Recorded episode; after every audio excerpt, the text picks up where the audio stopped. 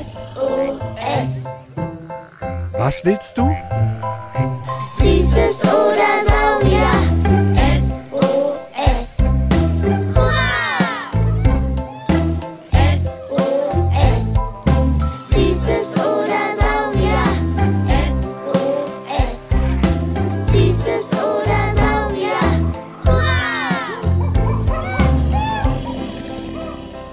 Podcast über alles, was krabbelt, stampft blubbert. und fliegt. Wir haben Süßes, Und wir haben Saurier, heute mit Höllenfröschen Gürtelträgern.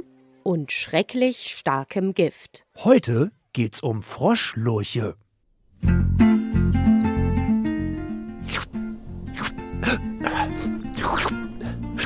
Ey, psst, du verscheuchst doch alle Tiere. Bist du heute Sparky Schnappschildkröte oder wie? Oh, sorry. Ich versuche Fliegen zu fangen. So wie ein Frosch. Sparky Schweinefrosch also. Naja, ich glaube, da wirst du es schwer haben. Du hast ja nicht so eine klebrige Froschzunge. Du musst halt super schnell sein. Hm, schnell schnappen. No, das kriege ich ja wohl hin. Und vielleicht finde ich dann auch die Antwort auf die Frage von Melina aus Hannover. Ich wollte mal fragen, warum essen Frösche Fliegen? Sehr gute Frage. Da müssen wir den Denkprozessor mal anschmeißen. Oder wir sind jetzt leise hier an der Backe und versuchen noch möglichst viele Tiere von der Naturblick-App zu finden.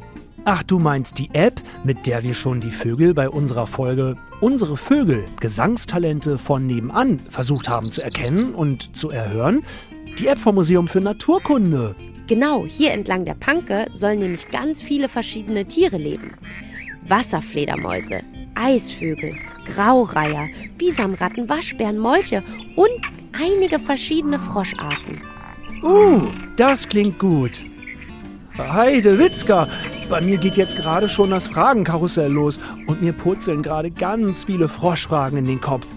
Wieso die so springen können, was der Unterschied zu einer Kröte ist oder die Frage von Hugo aus Hamburg.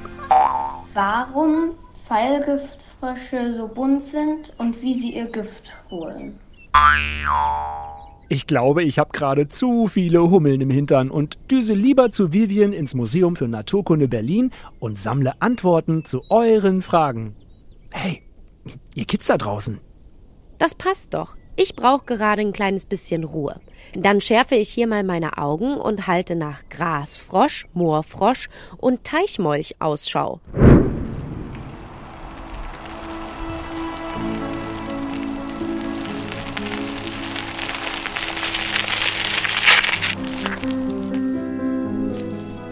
da bist du ja. Du bist ja ganz schön weit rausgegurkt. Das war so eine schöne Strecke mit dem Rad. Wir sind jetzt hier im Übrigen in Panketal bei den Pankewiesen und ich habe gerade wirklich einen Moorfrosch gesehen. Mit Fernglas. Moorfrosch, das ist doch der ganz scheue, der es gut matschig moorig liebt und zur Paarungszeit blau wird. Zumindest das Männchen. Ja, genau. Und hör mal, wie der klingt, wenn er einen Paarungsruf macht und sagt, Baby, lass shakern. Oh, cool. Solche Geräusche gibt's auch in der Naturblick-App und Fotos. Ist ja mega. So, und was hast du mit Biologin und Froschexpertin Vivian herausgefunden? Wenn, dann Lurchexpertin. Denn Frösche und auch Kröten und Molche und Salamander, das sind alles Amphibien. Oder eben Lurche. Kannst du beides sagen? Aber Salamander sehen mit ihren Beinchen und Schwanz doch schon auch aus wie Eidechsen. Jetzt bin ich verwirrt. Da bist du nicht die Einzige, sagt Vivian. Ja, aufgrund ihrer Körperform sehen Salamander und Eidechsen doch sehr ähnlich aus, sodass viele Menschen die beiden einfach oft verwechseln. Aber Salamander und Eidechsen sind nicht miteinander verwandt. Also Salamander sind Amphibien, Eidechsen aber Reptilien. So gehören Eidechsen, genau wie Schlangen, Krokodile und Schildkröten, zu den Reptilien. Im Gegensatz dazu gehören Salamander, sowie auch die Frösche, Kröten und Molche, zu den Amphibien. Klingt erstmal kompliziert, aber Reptilien und Amphibien lassen sich gut unterscheiden, sagt Vivian. Reptilien besitzen eine trockene Haut, die mit Schuppen bedeckt ist. Sie bevorzugen eher warme, sonnige und trockene Lebensräume.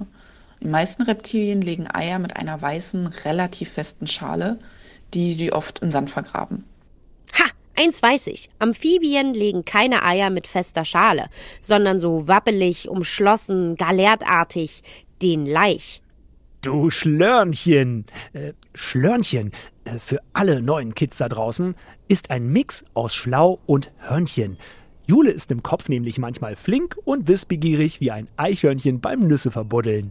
Amphibien haben hingegen keine Schuppen. Ihre Haut, die sie unter anderem auch für die Atmung nutzen, ist feucht, drüsenreich und auch sehr empfindlich.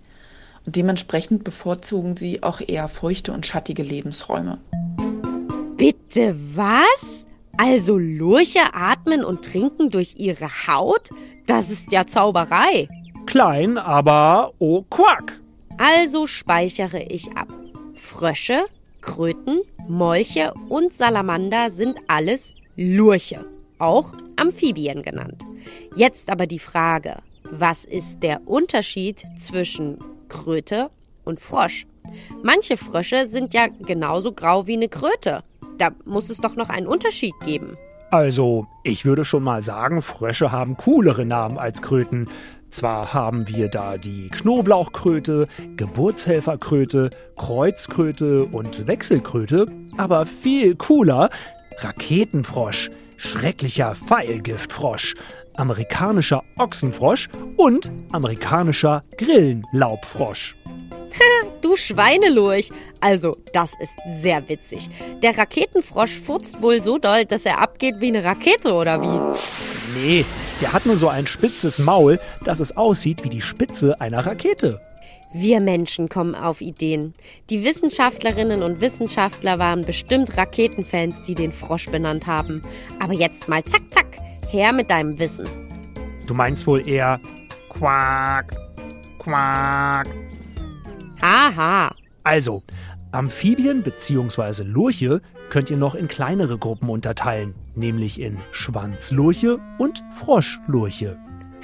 Schwanzlurche sind dann die, die eher etwas Echsenhaftes haben, also einen langen Körper, vier ähnliche Beine und einen Schwanz. Genau. Der Kammmolch ist zum Beispiel ein Schwanzlurch oder auch der Feuersalamander.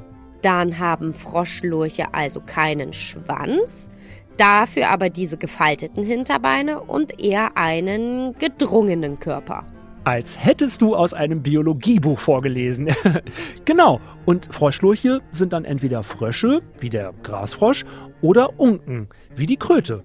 Puh, da kommen wir ja jetzt endlich zum Unterschied von Fröschen und Kröten, die, wie wir jetzt erfahren haben, schon mal beide zu den Froschlurchen gehören, keinen Schwanz haben und mit ihrer Haut atmen und auch trinken können. Kurz und knackig. Bis auf genau das sind Frösche und Kröten genau unterschiedlich. Also, Frösche sind im Vergleich zu Kröten eher etwas kleiner und länglicher, mit langen, muskulösen Hinterbeinen, mit denen sie springen. Kröten haben kurze Hinterbeine und kriechen nur. Während Frösche Schwimmhäute zwischen den Zehen haben, viel am und um das Wasser leben, gehen Kröten nur zur Eiablage, also zum Leichen dahin. Die Froschhaut ist glatt und feucht, die von Kröten trocken und warzig. Der Laich von Fröschen liegt in glibberigen Klumpen im Wasser. Verrückter Mente! Und sie haben doch aber noch eine ganz wichtige Gemeinsamkeit. Die Metamorphose. Wie war das gleich nochmal? Der Laich der beiden wird zu kleinen schwarzen, runden Bubbels mit Schwanz dran, den Kaulquappen, die durch das Wasser schwimmen. Die atmen über Kiemen. Je älter die Quappe wird, desto mehr bildet sich der Schwanz zurück.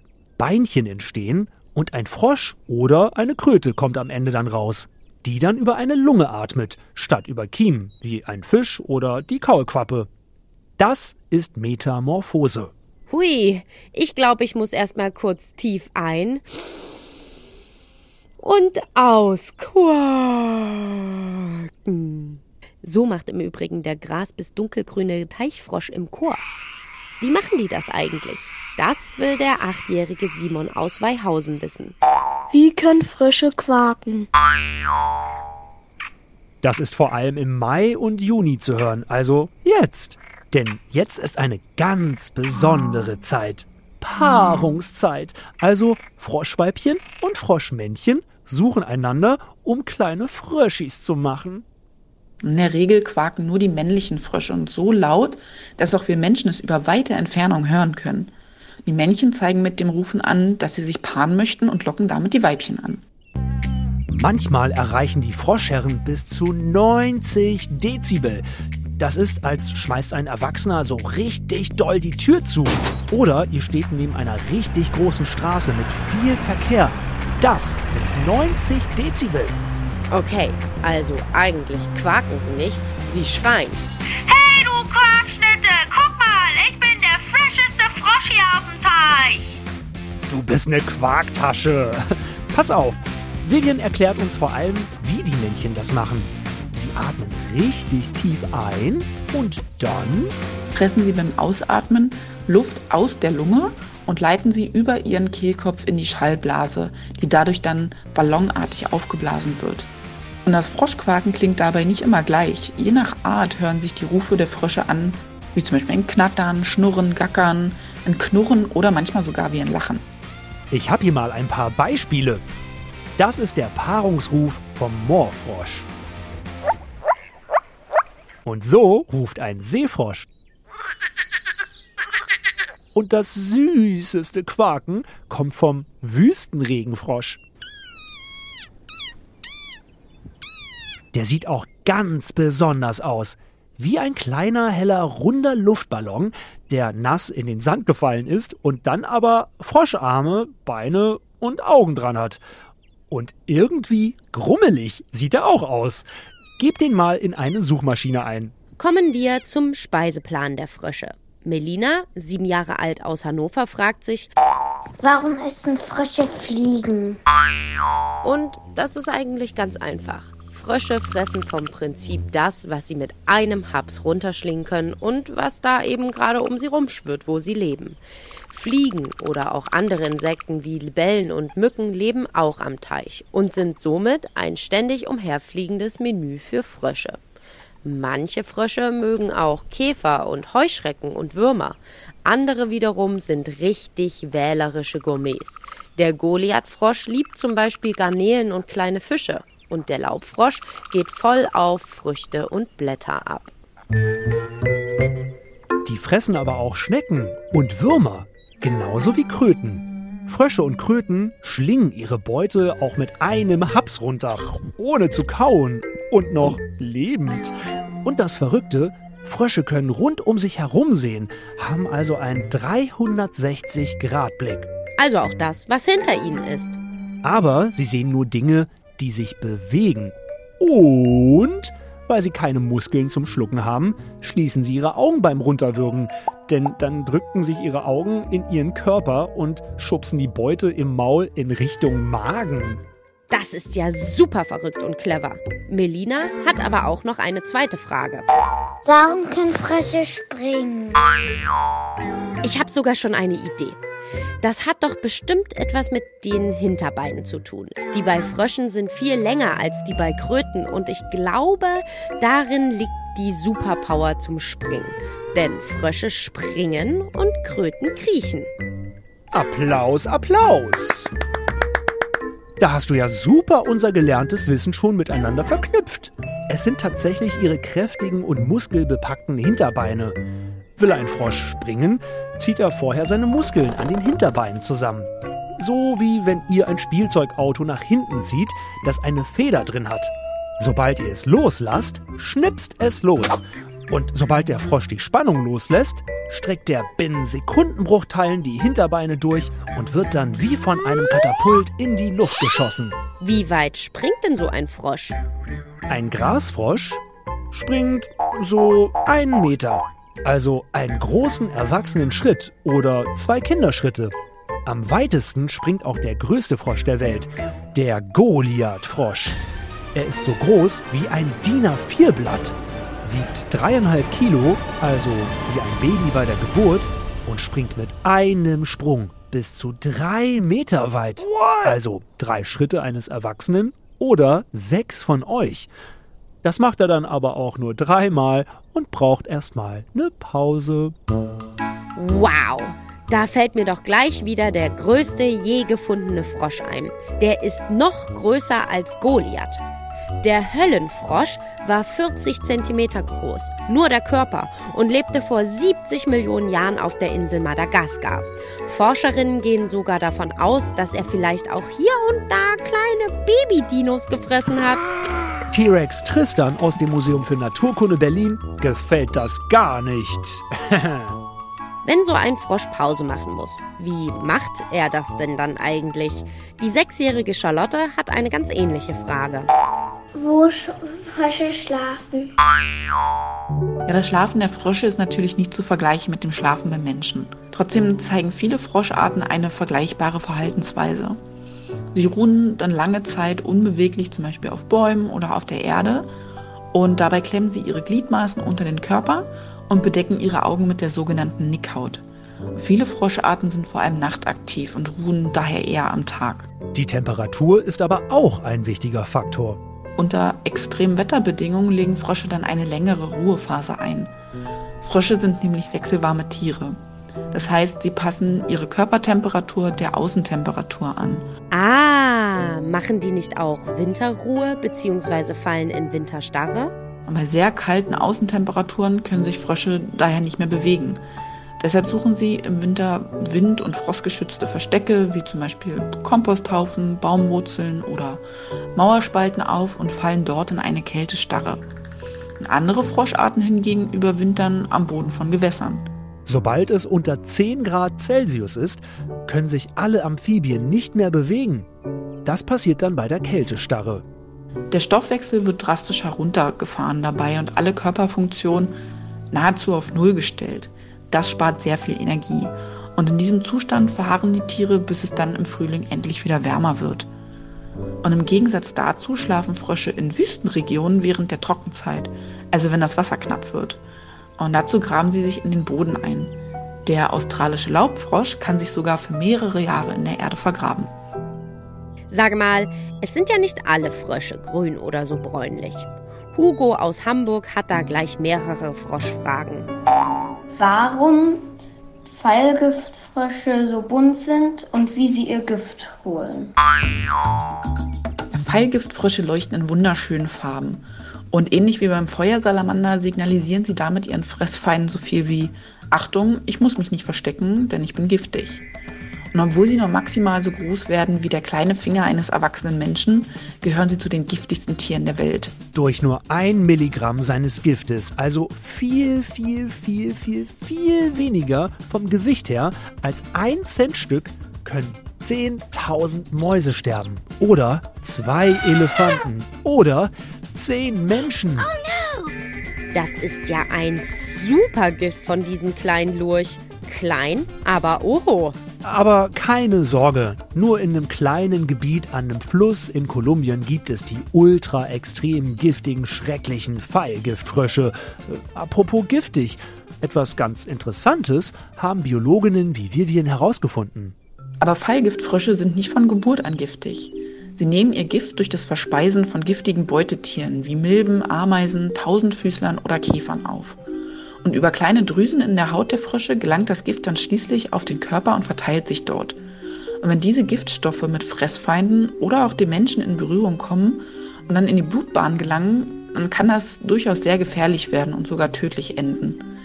Dem Frosch selbst schadet das Gift überhaupt nicht. Und dann gibt es auch noch kleine Schauspieler unter den Fröschen. Und es gibt auch Froscharten, die nicht giftig sind, in ihrer Färbung und Zeichnung den giftigen Arten aber sehr, sehr ähnlich sehen. Und durch diese Anpassung, die Mimikrie genannt wird, täuschen sie ihre möglichen Fressfeinde und gaukeln ihnen quasi vor, dass sie ungenießbar und giftig sind. Müssen wir jetzt aber auch mal wieder sagen, ne? Der Mensch ist gewissermaßen tödlicher für den Frosch als andersrum. Denn durch den Klimawandel, unser Zubauen von Landschaften, Pestizide in der Landwirtschaft und alles andere stehen Frösche und Kröten zum Beispiel unter Naturschutz bei uns, weil sie ganz doll bedroht sind. Der kleine süße grüne Laubfrosch ist in Berlin zum Beispiel ausgestorben. Wenn ihr den hier mal seht, dann ist das ein Ausgesetzter aus einem Terrarium, was man auch nicht darf. Hui, diesen Brocken am Ende muss man sich erstmal auf der Zunge zergehen lassen. Ich finde, wir sollten jetzt einmal tief durchquaken. Und dann hört ihr euch die Folge einfach nochmal später an. Wenn eure Lieblingserwachsenen jetzt neidisch geworden sind, was ihr hier wieder alles Tolles gelernt habt, dann macht ihnen den Podcast Beats and Bones an. Da erklären die Forscherinnen und Forscher vom Naturkundemuseum tolle Sachen für Erwachsene. Wolltet ihr schon immer mal etwas über Schmetterlinge wissen? Oder haben wir in unseren ganzen Dino-Liebe-Folgen noch euren Liebling vergessen? Oder habt ihr Fragen zu Elchen und Rentieren? Dann sendet Jule und mir, Sparky von der Berliner Sparkasse, eine Sprachnachricht an 0176 921 36208.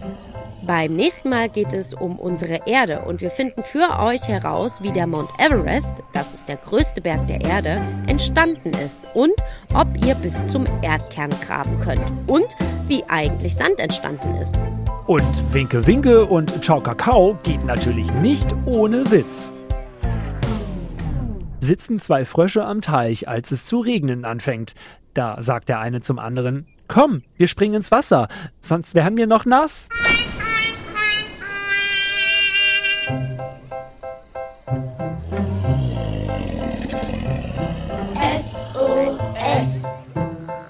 Was willst du?